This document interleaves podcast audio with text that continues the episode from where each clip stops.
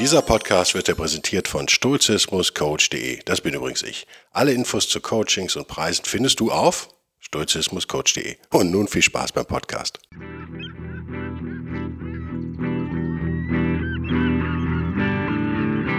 Der wilde Stoiker. Moderner Stoizismus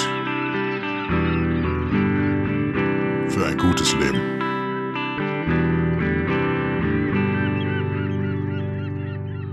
Hallo und herzlich willkommen zu einer neuen Ausgabe von Der wilde Stoiker auf äh, Deutsch, weil eben habe ich es auf Englisch aufgenommen und da ist mir aufgefallen, ich habe äh, äh, der Englisch, ich mache ja, äh, ich überlege, ob ich auch einen englischsprachigen Podcast zu dem gleichen Thema starte. Ihr müsst also nicht beide hören, es ist exakt das gleiche, aber natürlich sind die am Anfang nicht parallel. Und äh, wie auch, müssen die äh, englisch sprechenden Hörer müssten ja 150 Ausgaben oder was aufholen, ungefähr.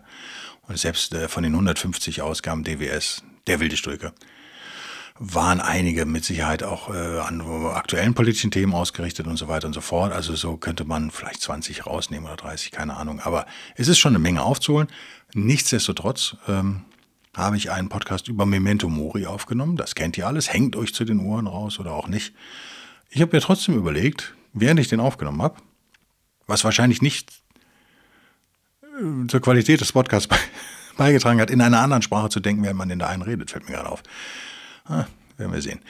Äh, dass es euch nicht schaden würde, nochmal in, in den äh, Marcus Aurelius zu schauen, in die Meditations, in die Meditation, in die Selbstbetrachtung von Marc Aurel, zu diesem Thema kurz reinzuschauen. Ähm, wenn das Thema völlig neu für euch ist, ist ja völlig okay, auch jetzt einzusteigen, dann würde ich euch trotzdem bitten, diesen ersten Memento Mori Podcast nochmal zu hören für alle anderen, also ich setze jetzt voraus, dass ihr schon wisst, worüber wir reden. Ich habe äh, ausnahmsweise ich hier, ich habe hier ein Whiteboard stehen, da mache ich mir ein paar Notizen. Das kennt ihr alles wahrscheinlich, keine Ahnung. Deswegen machen wir das im Schnelldurchlauf die ersten Minuten, wenn das okay für, für euch ist. Und dann reden wir äh, über Neues sozusagen. Fakt ist, wir leben nicht für immer. Da habe ich in einem englischsprachigen Podcast eben gesagt, ja, Natürlich gibt es superreiche russische Oligarchen, vielleicht Jeff Bezos, vielleicht Elon Musk, wer weiß schon. Oder irgendwer. Ich erfinde das jetzt, ja. Also nicht, dass ihr mich jetzt verklagt. Es gibt Leute, die in Krypto äh, investieren, nicht im Sinne von Cryptocurrency, sondern von Tiefkühltechnik. Die Idee dahinter kennt ihr vielleicht. Man lässt sich einfrieren und hofft, dass man dann aufgetaut wird, wenn äh, alle Krankheiten geheilt werden können. Ich finde es immer eine sehr lustige Vorstellung, weil äh, selbst wenn wir alle Energieprobleme in Zukunft lösen, vielleicht durch moderne Reaktoren, werden wir, wir werden, äh, die Zukunft ist nicht äh, kennbar sozusagen, sie ist unbekannt, sie ist ungeschrieben. Und ich finde die Vorstellung lustig, dass man in so einer Tiefkühltruhe irgendwo in Sibirien liegt und die Leute sich wirklich darum kümmern. Also was hindert die, was, was verhindert es, in 150 Jahren einfach den Stöpsel zu ziehen, wenn man die Stromrechnung sieht und sagt, muss das wirklich sein? Ja, der hat mal bezahlt vor 150 Jahren, aber nicht mal an mich weil die sind ja auch schon alle tot, die Auftraggeber. Oder auch eingefroren. Äh, ich, ich denke, da ist die Chance, dass die, der Stecker gezogen wird, liegt bei 100 Prozent. Würde ich jetzt mal, da würde ich mein Geld drauf wetten. Und warum sollte man mehr als einen Menschen, der 1980 geboren wurde, auftauen im Jahr 3000? Es reicht ja ein oder zwei aufzutauen, die einem dann hoffentlich was erzählen, in der die Idee dahinter, dass sie keinen Gehirnschaden haben, die, die ist auch wiederum nicht so besonders hoch, äh, die Wahrscheinlichkeit. Wahrscheinlich bin kein Arzt, aber. Also ich finde es eher unterhaltsam, diese ganzen Sachen. Äh, es ist gut für Comedies und äh, Idiocracy war doch so, ne? Oder? Idiocracy, der Film? Ich glaube, das ist die, genau die Geschichte. Der wacht doch in der Zukunft auf, die noch viel blöder ist als unsere Gegenwart. Deswegen die Idiokratie. Ähm, keine Ahnung, wie auf, auf Deutsch heißt. Idiokratie wahrscheinlich der Film, oder? Hm, wer weiß. Also, das ist so ein Wegrennen vor diesem Faktum Tod, was ein bisschen kindisch anmutet teilweise, aber menschlich äh, nachvollziehbar ist. Natürlich, natürlich nachvollziehbar. Okay, also den Fakt akzeptieren wir jetzt erstmal. Wir sind keine Multibillionäre, die meisten von euch nicht, die meisten in meinem Haushalt auch nicht. Also uns betrifft es sowieso nicht. Wir haben nicht die finanziellen Möglichkeiten wahrscheinlich, uns einfrieren zu lassen. Und die Frage ist, ob wir da überhaupt Lust drauf haben. Wahrscheinlich eher nicht. Okay. Bleibt als nächstes natürlich die Frage, äh, oder Nächster Schritt müsste so eine stoische Akzeptanz natürlich sein. Ich akzeptiere, dass das so ist. Okay, dann wäre der nächste Schritt zu fragen, macht der Tod nicht irgendwie Sinn? Auch das haben wir im ersten Podcast ausführlich beleuchtet und sind hoffentlich zu dem Ergebnis gekommen, ja, der, der Tod ist das Einzige, was unserem Leben Sinn verleiht, sozusagen. Ohne Tod wäre alles bedeutungslos, weil wir endlos viel Zeit hätten, alles Mögliche auszuprobieren. Wir würden wahrscheinlich nichts mehr machen am Ende, Kurzfassung jetzt, ja, wenn wir ähm, nur noch durch Unfälle sterben könnten, sagen wir mal, würden wir gar nicht mehr aus dem Haus gehen. Wir würden in so einer Nährflüssigkeit liegen wie Neo in The Matrix, Teil 1, und dahin dümpeln. Und kann man sagen, ja, aber solange dein Gehirn stimuliert wird, ist doch alles gut. Also solange dein Gehirn denkt, es wäre also eine Matrix sozusagen uns vorgegaukelt wird, ist das doch super, wenn wir ewig leben. Ja, auch darüber kann man streiten und die äh, viel interessantere Frage ist ja, wenn man das äh, als Unsterblichkeit ansieht oder als, ja, wäre es dann nicht sinnvoller, direkt das Bewusstsein in einen Computer zu übertragen? Also diesen Körper loszuwerden, das macht natürlich totalen Sinn. Ich glaube auch keine Sekunde daran, dass wir ins Weltall fliegen in dieser Form als Mensch. Das macht keinen Sinn. Macht einfach keinen Sinn. Und äh, wir werden nicht den Weltraum erobern. Eine künstliche Intelligenz wahrscheinlich schon. Wir als Körper, als körperliche Wesen eher nicht. Der Aufwand ist einfach viel zu hoch und es dauert einfach alles viel zu lange und es macht einfach keinen Sinn. Also brauchen wir jetzt nicht darüber reden. Wir werden den ganzen Podcast füllen. Müsst ihr mir jetzt glauben oder nicht, könnt auch eine andere Meinung haben. In meinen Augen macht es überhaupt keinen Sinn, Raumfahrer irgendwo hinzuschicken. Sagen wir mal weiter als den Mars, der jetzt auch schon nicht so weit ist, aber schon aufwendig genug, was Elon Musk ja, glaube ich, plant, irgendwann den Mars zu kolonisieren. Das macht aus anderen Gründen völlig Sinn. Nämlich, die Menschen von der Erde runterzukriegen, falls mal ein fetter Komet hier einstürzt oder so. Also es macht keinen Sinn. Das Risiko ist zu hoch, auf einem äh, Planeten zu bleiben für die menschliche Spezies. So, das ist die Idee dahinter. Die kann ich total nachvollziehen. Vor allen Dingen, wenn man denkt, wir sind vielleicht die einzige mehr oder weniger intelligente Spezies im, im Weltraum, die äh, sich so entwickelt hat. Ja, kann man sagen, Delfine sind auch intelligent, Raben auch, ja, aber werden die jemals in den Weltraum fliegen? Eher nicht. Wenn es da draußen nichts anderes gibt, die Chancen sind ja gar nicht so klein, dass es nichts anderes gibt, aber das wäre auch ein Thema für verschiedene Podcasts tatsächlich, weil es vielleicht erstmal äh, unlogisch klingt. Ne? Ähm, es gibt auch Chancen, dass draußen was gibt. Die Argumentation klingt so ähnlich wie bei der Simulationshypothese, ne? aber sie ist ganz anders in Wahrheit. Aber das wäre jetzt echt so, brauchen wir jetzt nicht drüber reden. Dann macht es totalen Sinn, jedenfalls aus Elons Perspektive, das ist eine lobenswerte, die menschliche Spezies zu retten, indem man einen Teil zumindest auf einen anderen Planeten bringt und hofft, dass wenn ein Planet und dann hat man nur noch Hälfte Risiko, ne? leuchtet jedem ein. Das hat nichts mit Weltraum erkunden, aber in dem Sinne so richtig zu tun. Also ich rede von Deep Space sozusagen. Das macht irgendwie keinen Sinn. Was ist die Lektion, die wir aus Memento Mori lernen können im Schnelldurchlauf? Naja, Fokus. Uns darauf zu fokussieren, was wirklich wichtig ist im Leben, wie wir unsere Zeit verbringen möchten, mit wem wir unsere Zeit verbringen möchten und versuchen über den Fakt, dass wir wissen, dass wir sterben werden, nicht allzu depressiv zu werden, wenn möglich. Ich behaupte, dass es aber keine Alternative gibt zu dieser Erkenntnis. Also wir haben keine Chance, das äh, in Wahrheit das gesund zu verdrängen quasi. Es gibt keinen, keinen anderen Weg, damit umzugehen, außer Memento Mori, in meinen Augen. Alles andere wäre eine, eine krankhafte Verdrängung sozusagen, die, wie wir alle wissen oder vielleicht ahnen, am anderen Ende dann zu Problemen führen kann und wird. Das kann also nicht die Alternative sein. Okay. Also wir müssen uns damit beschäftigen. Wir sollten nicht zu negativ werden bei dem Thema. Am Ende ist es auch keines, vielleicht. Im, und hier, und deswegen schließt sich das jetzt schön mit dem anderen Podcast irgendwie zu so einem Kreis, kommt wieder stoische Spiritualität so ein bisschen rein, die viele von euch nicht mögen, die ich aber trotzdem natürlich gnadenlos bringe, weil es um Stoizismus geht. Da gehört das einfach dazu. Sorry. Wenn wir, wenn die stoische Spiritualität uns ermöglicht, nicht an diesem Gedanken zu verzweifeln, dass wir sterben werden, alle, erst recht die Eingefrorenen, ähm, dann äh, muss ja irgendwie oder kann der nächste Schritt sein, sich zu fokussieren, positiv diese Erkenntnis in was, etwas Positives umzumünzen. Das, denke ich, muss der nächste Schritt sein. Und wir schauen mal in Markus, oder? Schauen da mal rein. Wird vielleicht auch ein etwas kürzerer Podcast, denke ich gerade, weil wir wiederholen. Und zwar Marcus Aurelius, die Meditations, äh, wieder mal die englische Billigausgabe für einen Euro oder was auf Amazon. Warum? Weil ich dann äh, horrormäßig drin rumkrakeln kann. Ich weiß, das tut einigen äh, Buchliebhabern weh. Für mich ist das aber hier, wenn ihr Book 9, das fand ich scheinbar so gut, dass ich irgendwie so alles unterstrichen habe. Das macht natürlich keinen Sinn, weiß ich. Bringt's aber, wenn ich durchblätter, dass ich sehe, okay, das war scheinbar, das muss ich mindestens noch 100 Mal lesen. Ich glaube, ich war im Buch 4, ja, ich bin mir sehr sicher, ich war im Buch 4 der Meditationen, der Selbstbetrachtungen. Ähm, ziehe meine extrem schlau aussehende Brille an, die ich mir ins Auge gepiekt habe letzte Woche, auch macht auch Sinn. Äh, die Brille und ich, wir stehen in äh, eher feindlichem Kontakt zueinander, sagen wir mal. So, da habe ich auf der ersten Seite habe ich stehen True Self Nature und dann Deutsche Ruhe. Also ihr merkt, bei mir ist es immer alles bilingual aus irgendwelchen völlig bescheuerten Gründen. Ist aber so. Da habe ich einen Satz unterstrichen auf Seite 16. The universe is transformation, life is opinion. Äh, der Satz ist ein Satz für die Ewigkeit, oder? Den habe ich gar nicht genannt im englischen Podcast. Ich nehme immer abwechselnd zuerst auf. Meistens nehme ich den deutschen zuerst auf übrigens. Aber was ein geiler Satz, oder? The universe is transformation, life is opinion.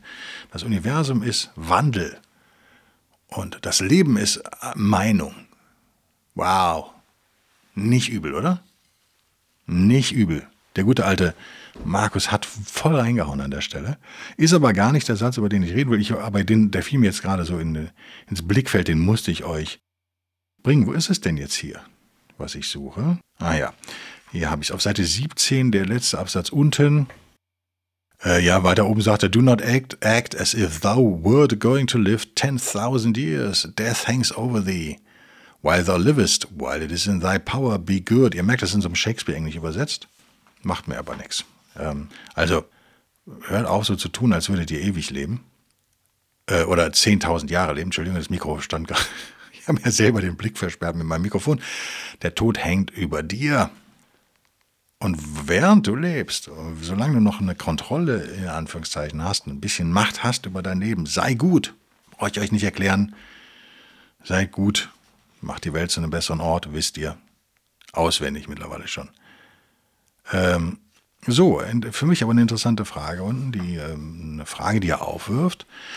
Auf Englisch dann auf Deutsch. If souls continue to exist, how does the air contain them from eternity? Hm. But how does the earth contain the bodies of those who have been buried from time so remote?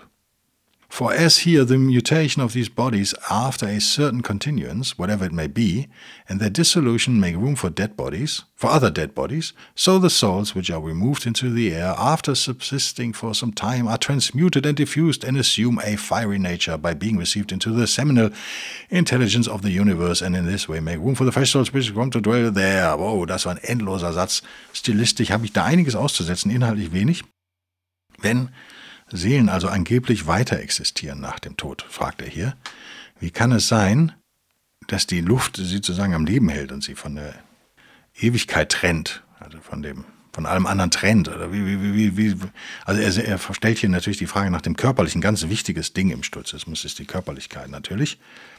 Und er fragt, wie ist das denn mit den Körpern in der Erde, die ähm, das ist hier schwierig mit dem Mikro sehe ich gerade und dem Licht, das Licht natürlich echt hell ist er stellt ein Gleichnis auf am Ende und sagt, naja, so wie diese Körper sich transmutieren, wie sie sich ändern und wieder in den Kreislauf eingehen, um Raum zu machen für neue Körper sozusagen. Genau das passiert mit den Seelen auch. Seiner Meinung nach ist seine, seine Vermutung in diesen Selbstbetrachtung, die er für sich selbst geschrieben hat, ist, die äh, Seelen transmutieren auch sozusagen, ändern sich auch, lösen sich auf und geben Raum für neue Seelen, die nach uns kommen und auch hier leben wollen. Klingt logisch soweit, klingt vernünftig, kann man so sehen. Äh, die feurige Natur des Universums erwähnt er hier ganz im, locker im Vorbeigehen. Ihr wisst, es ist eine wichtige äh, stoische Idee. Vielleicht müssen wir auch nochmal darüber reden, über den feurigen Logos und über Feuer generell im Stoizismus. In einem alten, wirklich alten antiken Stoizismus ist es extrem wichtig, bei den Römern nicht mehr so sehr. Aber er erwähnt es hier. Und er sagt, denkt doch mal äh, an die Anzahl der Körper, die wir schon beerdigt haben und äh, denkt dann auch nochmal on top an die, die Tiere, die wir schon gegessen haben und die von anderen Tieren gegessen wurden und die sozusagen ja jetzt in dem, also Das, äh, der Löwe ist das Zebra und äh, nehmen wir an, er ist es komplett. Sind da, ist das Zebra dann nicht auch in dem Löwen begraben? Solche Fragen stellt er sich, sich hier auch vor. What number is consumed and thus in a manner buried in the bodies of those who fed on them, who feed on them? Ja, gebe ich euch so an die Hand. Als, fand ich interessant jedenfalls. Wichtiger ist auf Seite 18 oben. Everything harmonizes with me, which is harmonious to thee, O universe. Nothing for me is too early nor too late, which is in due time for thee. Everything is fruit to me, which thy season bring, O nature. From all thee are no, from thee are all things, in thee are all things, to thee all things return. The poet says, Dear city of Krekrops, of Cecrops, and wilt thou not say, Dear city of Zeus, also Zeus. Okay? Äh, wichtig der erste Satz, ne? Und äh, wichtig hier vielleicht die Anrede O Universe und später dann ein Satz später O Nature. Also ein quasi eine religi ein religiöses Statement, wenn man so will. Alles harmoniert mit mir, was für dich harmon harmonisch ist, O, Uni o Universum, sagt er. Also ihr merkt, da geht es wieder nicht durcheinander, sondern es ist eben die stoische Spiritualität, die eben so in der Esoterik ja auch dann übernommen wurde, so ein bisschen, oder? Klingt immer so ein bisschen New Agey, deswegen wird, wird ja ähm, Marcus Aurelius auch oft falsch zitiert. Also alles, was dem Universum harmonisch erscheint, man könnte auch hier sagen richtig erscheint, das äh, natürlich erscheint, und das Wort kommt ja dann auch im zweiten Satz, O Nature, alle Früchte, die du mir bringst, in deinen Jahreszeiten, Natur, also hier meint er tatsächlich beides, ne? die echte Natur, die eben Jahreszeiten hat und Früchte bringt. Ich denke, dass er beides meint und gleichzeitig eben aber auch die Art, wie das Universum ist, die natürliche Art, das äh, vorige Logos, der alles bestimmt, sozusagen Zeus am Ende auch, der ja dann auch namentlich genannt wird. Äh, das klingt dann schon wieder sehr religiös. Hat das Christentum, hat es daher, hat es, hat das, nochmal, hat das Christentum das daher übernommen oder nicht? Wir wissen es nicht. Von dir kommen alle Dinge, also Natur, ne? In dir sind alle Dinge und äh, zu dir kehren alle Dinge zurück. Ich, ich bin ja christlich-katholisch erzogen, sozusagen, in, indirekt. Nicht strenggläubig, aber zumindest kommuniert. Äh, kommt mir bekannt vor, oder? Ihr Christen da draußen, falls es welche gibt. Kommt mir bekannt vor. Der arme Markus. Wurde bestohlen. Nein, Quatsch, das ist ja so originell, ist ja auch nicht der Gedanke. Ich denke, das findet man auch in Indien und so weiter. Genauso und in China. Ja, bis dahin vielleicht erstmal. Ich finde weiter unten auf Seite 18 den Satz vielleicht noch ganz gut. Also auch die Zweifel. Either it is a well-arranged universe or a chaos huddled together, but still a universe. But can a certain order subsist in the and disorder in the all? The all ist auch schön, all groß geschrieben, sozusagen wie im Deutschen genau das gleiche. And these two, when all things are in the first and sympathetic, yes. Hm. Also er denkt hier in diesem Buch 4, denkt er extrem drüber nach, was die Natur des Universums ist. Ihr merkt, er kämpft auch mit seiner Spiritualität ab und an mal. Er scheint sehr gefestigt, aber ab und an mal äh, bringt er Zweifel oder nennt sie zumindest. Entweder leben wir in einem deterministischen Universum oder in einem chaotischen. Aber so oder so, sagt er, leben wir in einem Universum und müssen damit irgendwie klarkommen. Und müssen uns dem, ja, unterordnen ist schon wieder so ein negatives Wort, ne? Unterordnen ist ein negatives Wort. Aber wir müssen uns damit arrangieren. Und ich möchte heute einfach nur kurz Memento Mori wiederholen, haben wir gemacht.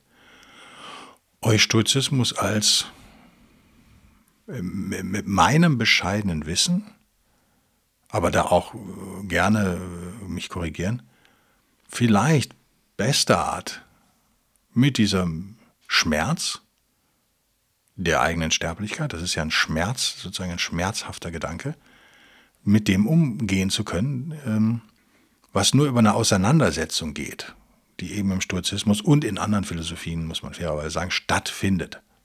Heute in unserer Gesellschaft nicht mehr stattfindet. Das ist ja auch kein Zufall.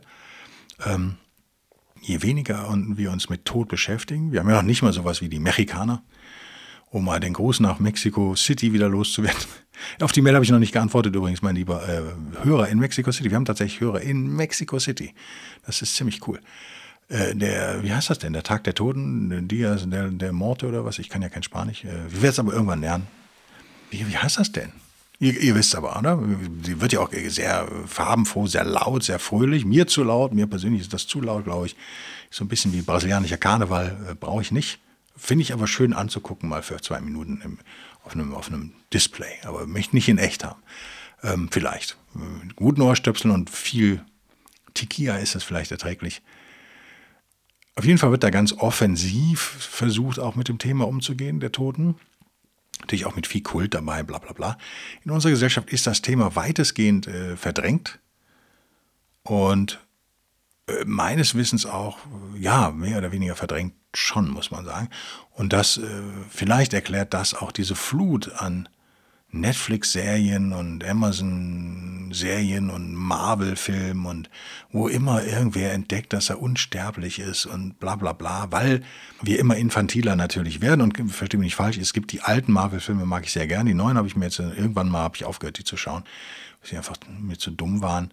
Ähm, Thor könnte interessant sein, das fand ich immer den schlechtesten Superhelden aller Zeiten, der nordische Gott hatte da für mich nichts verloren, aber im Laufe dieser, der erste Torfilm ist auch so, hm, aber dann wird es doch echt witzig, muss man sagen. Und es ist Chris Hemsworth, nicht Liam Hemsworth. Es ist so wie bei den Oasis, bei den Gallagher-Brüdern. Vertausche ich immer den Liam mit dem, mit dem anderen. Das macht mich immer fertig, diese Namen. Ich weiß nicht, ich habe ein Problem mit dem Namen Liam scheinbar. Es gibt jedenfalls Chris, es ist Chris Hemsworth, ich bin mir ziemlich sicher. Die beiden australischen Brüder, Liam und Chris. Heißt er Liam? Ich glaube, ja. Chris Hemsworth spielt das ja sehr humorig am Ende und wird dann auch dick und isst nur noch Pizza und trinkt nur noch Bier. Wie es sich für einen nordischen Gott vielleicht auch gehört, in so einer Rocker-Vorstellung jedenfalls. Ähm, Mittelalter-Markt-Vorstellung. Das macht dann wieder Sinn, das bringt dann wieder sowas rein. Aber im Großen und Ganzen bedient unsere Kultur in allen ihren Formen ähm, ja den Versuch, nicht über Memento Mori nachdenken zu müssen. Das ist ja das, was wir, äh, man, manche würde sagen, durch Amerikanisierung, vielleicht stimmt das vielleicht auch nicht, aber das ist ja das, was wir absolut nicht wollen. Das ist ja genau das, was wir auf keinen Fall wollen, darüber nachdenken. Das ist in unserer Kultur ja überhaupt nicht angesagt, sondern da gibt es ja klare Wertungen auch. Ne? Krankheiten schlecht, Tod schlecht, äh, äh, Schaumparty, Ibiza gut. Würde ich auch zustimmen. Schaumparty auf Ibiza ist bestimmt gut. Habe ich noch keine mitgemacht, aber ich hätte auch in meinem Alter schon Angst, dass ich da ausrutsche und mir dann, den, wie heißt das Ding, den Oberschenkel-Halsknochen breche. Das ist rutschig, so ein Schaum. Mensch, seid ihr wahnsinnig da auf Ibiza. Gibt es das überhaupt noch? Die Schaumparty? Wahrscheinlich. Mallorca wahrscheinlich, da mal auf, auf Mallorca, am Ballermann. Oder in Ungarn am Belaton, wie heißt das da? Egal. Ich bin mir sicher, es gibt noch Schaumpartys. Habe ich mal eine mitgemacht? Ich, jetzt gerade kommen Zweifel in meinem Kopf, ob ich nicht doch mal also ansatzweise, ich glaube nicht. Aber vielleicht schon, wer weiß. Wer weiß das schon? Es liegt im Dunkel der Erinnerung, die Vergangenheit ist vergangen, wir können sie nicht ändern, auch wichtiger Aspekt vom Memento Mori. Schaumpartys sind Schaum von gestern sozusagen.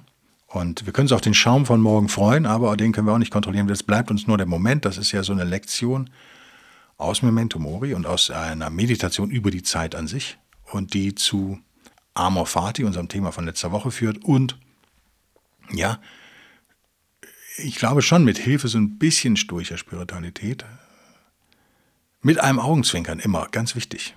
Aber wenn wir, wenn wir äh, Momente haben, wo wir meinen, uns so eine Spiritualität würde mir jetzt irgendwie gut tun, finde ich die Stoiche gar nicht so schlecht. Darf ich das mal so sagen? Ja, das waren auch meine Notizen, wenn ich da mal äh, ganz unverschämt drauf spinkse. Da steht am Ende, sind 1, 2, 3, 4, 5 Bullet Points. Haben wir, glaube ich, alle. Ja, vier könnte ich noch ausarbeiten, nämlich Fokus. Das ist ja die Lektion aus Memento Mori, aber das wisst ihr auch, ja. Also stop wasting time steht hier. Stop wasting your life steht hier sogar. Guck mal, hört auf, euer Leben zu verschwenden. Der Endappell dieses Podcasts. Und am Ende steht der letzte Punkt Stoic Spirituality Fragezeichen. Ja, genau. Ist eine Frage, die wir uns stellen können, sollten, dürfen. Wir können aber auch, wenn wir meinen, brauchen wir nicht, wir haben das soweit akzeptiert und äh, können wir versuchen, positiv mit unserem Leben umzugehen. Und am Ende darauf zu vertrauen, dass äh, es völlig egal ist, woran wir glauben oder nicht, dass wir alle das gleiche Schicksal teilen und es keinen Sinn macht, allzu sehr sich davon bekümmern zu lassen. Es ist vielleicht eine schwierige Brücke, die man da schlagen muss. Ich hoffe, ich habe das so ein bisschen in dem Podcast. Also ich will euch hier nicht deprimieren, das ist schon klar. Oder? Hoffe ich. Soll schon positiv bleiben. Aber es ist ein wichtiges Thema, wir können es auch nicht verdrängen. Und deswegen habe ich gedacht, ma, so ein bisschen Wiederholung wäre jetzt mal gar nicht schlecht. Verzeiht mir, aber nach zwei Jahren fast der wilde Stoiker musste das jetzt mal wieder sein. ich glaube, ich bringe das Thema ja öfter mal so nebenbei. Ich vertraue darauf, dass ihr alle Bescheid wisst. An aktuellen Themen habe ich sowieso gerade gar nichts, weil ich mich ähm, außer über Memes gar nicht mehr über, mit Nachrichten beschäftige. Machen für mich keinen Sinn.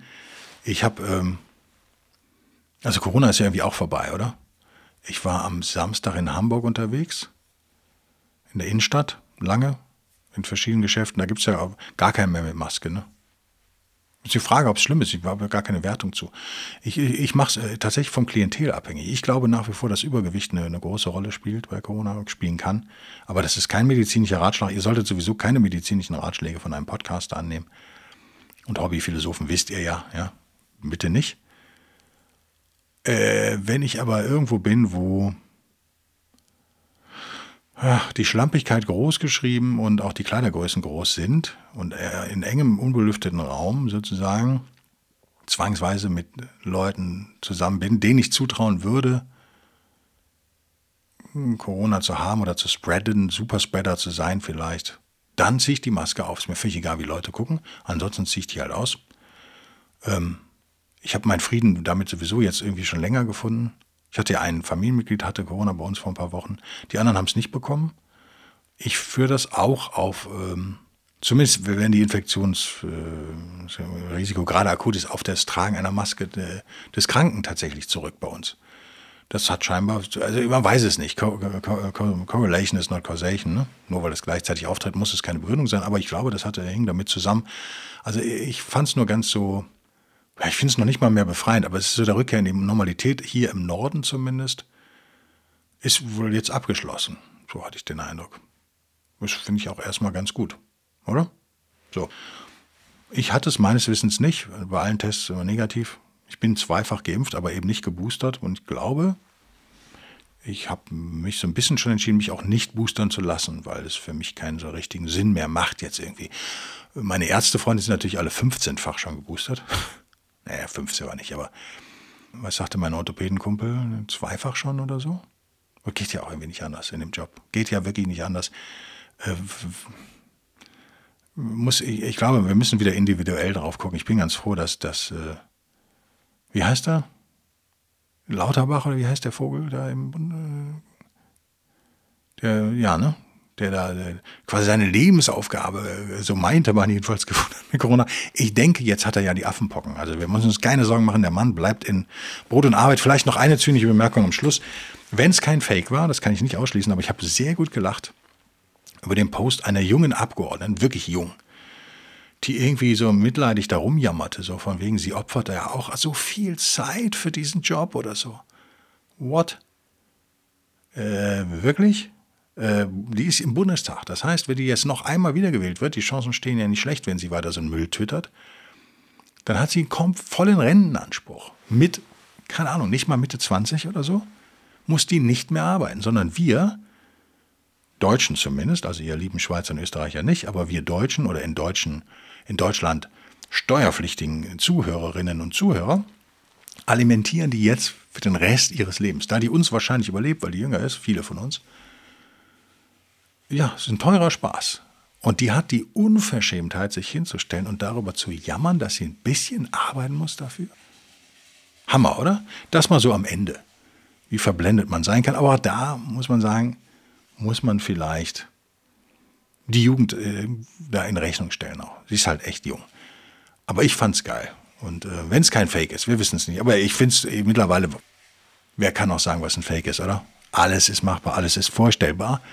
Auch, dass ihr nächste Woche wieder einschaltet, hoffe ich jedenfalls. Und auch, dass ihr auf YouTube mal abonniert, damit das mal irgendwie steigt da. Ist ja schrecklich. Ne? Es ist gestiegen. Wir haben drei neue Abonnenten auf YouTube oder so pro Woche. Es kleckert so, aber es geht. Wer noch nicht supportet, aber meint, er hätte Bock, das zu supporten, da freue ich mich auch mal. Patreon oder Locals ist das Stichwort zum Glück für mich jedenfalls. Und ihr findet alle Infos sowieso immer auf derwildestulker.de. Da findet ihr alle Möglichkeiten. Da ist der Buchclub. Da schmeiße ich die Woche nochmal so ein paar liberale Bücher rein und ökonomische Bücher. Ich hoffe, dass das okay ist für euch, weil ich glaube nach wie vor, dass das hier in diesem Podcast sehr gut passt. Und dann bis nächste Woche dann. Bis dann, dann. Tschüss.